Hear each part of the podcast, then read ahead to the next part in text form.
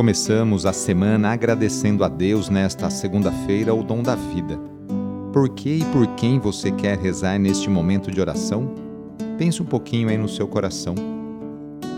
Iniciemos esta oração traçando sobre nós o sinal da cruz, sinal do amor de Deus por cada um de nós.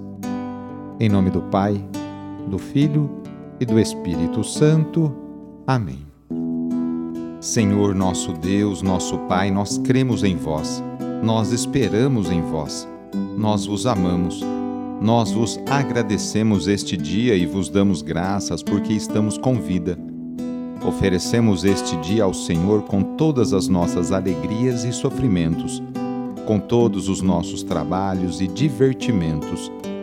Guardai-nos do pecado e fazei de nós instrumentos de vossa paz e do vosso amor Ajudai-nos a observar vossos santos mandamentos. Amém. Nesta segunda-feira, dia 21 de março, o trecho do Evangelho é escrito por Lucas, capítulo 4, versículos de 24 a 30. Anúncio do Evangelho de Jesus Cristo segundo Lucas. Jesus, vindo a Nazaré, disse ao povo na sinagoga: em verdade, eu vos digo que nenhum profeta é bem recebido em sua pátria. De fato, eu vos digo: no tempo do profeta Elias, quando não choveu durante três anos e seis meses, e houve grande fome em toda a região, havia muitas viúvas em Israel. No entanto, a nenhuma delas foi enviado Elias, senão a uma viúva que vivia em Sarepta, na Sidônia e no tempo do profeta Eliseu havia muitos leprosos em Israel. Contudo, nenhum deles foi curado, mas sim Naamã, o sírio. Quando ouviram estas palavras de Jesus, todos na sinagoga ficaram furiosos. Levantaram-se e o expulsaram da cidade. Levaram-no até o alto do monte sobre o qual a cidade estava construída com a intenção de lançá-lo no precipício. Jesus, porém, passando pelo meio deles, continuou o seu caminho. Palavra da Salvação. Jesus se dirige ao povo de forma dura e provocativa. Ele afirma que nenhum profeta é aceito em sua pátria, como referência direta ao descaso e rejeição das pessoas que o cercam ao resgatar situações do passado, Jesus aponta para semelhanças.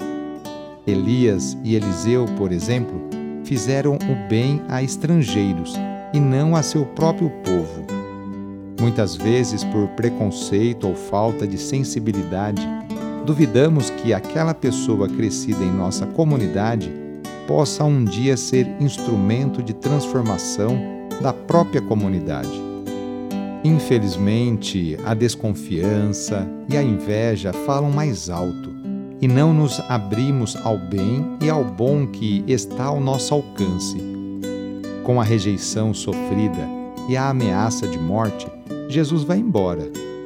Que saibamos reconhecer a graça de Deus que vem nos visitar de muitas formas e por meio de muitas pessoas no seu cotidiano.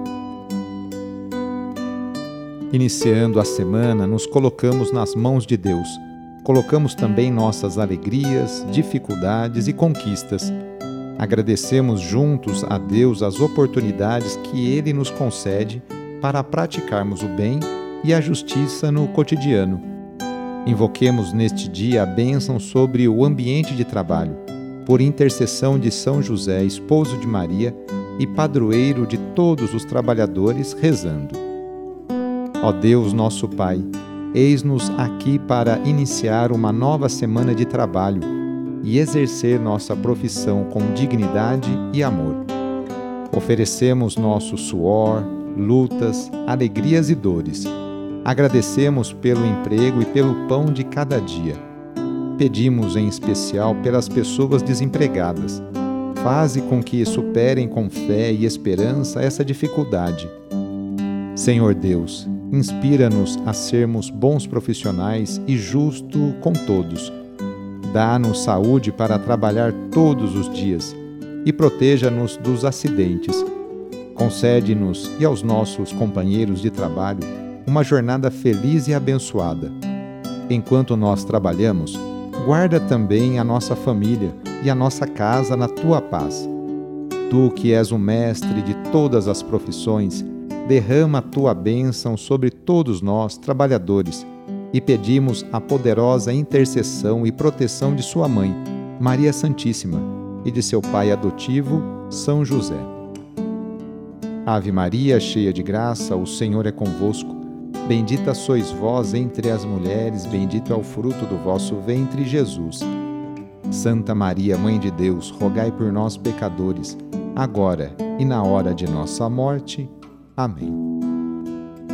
Rezemos juntos agora a oração de São Francisco de Assis, pedindo a paz e pedindo que eu e você sejamos instrumentos dessa mesma paz. Senhor, fazei-me instrumento de vossa paz. Onde houver ódio, que eu leve o amor.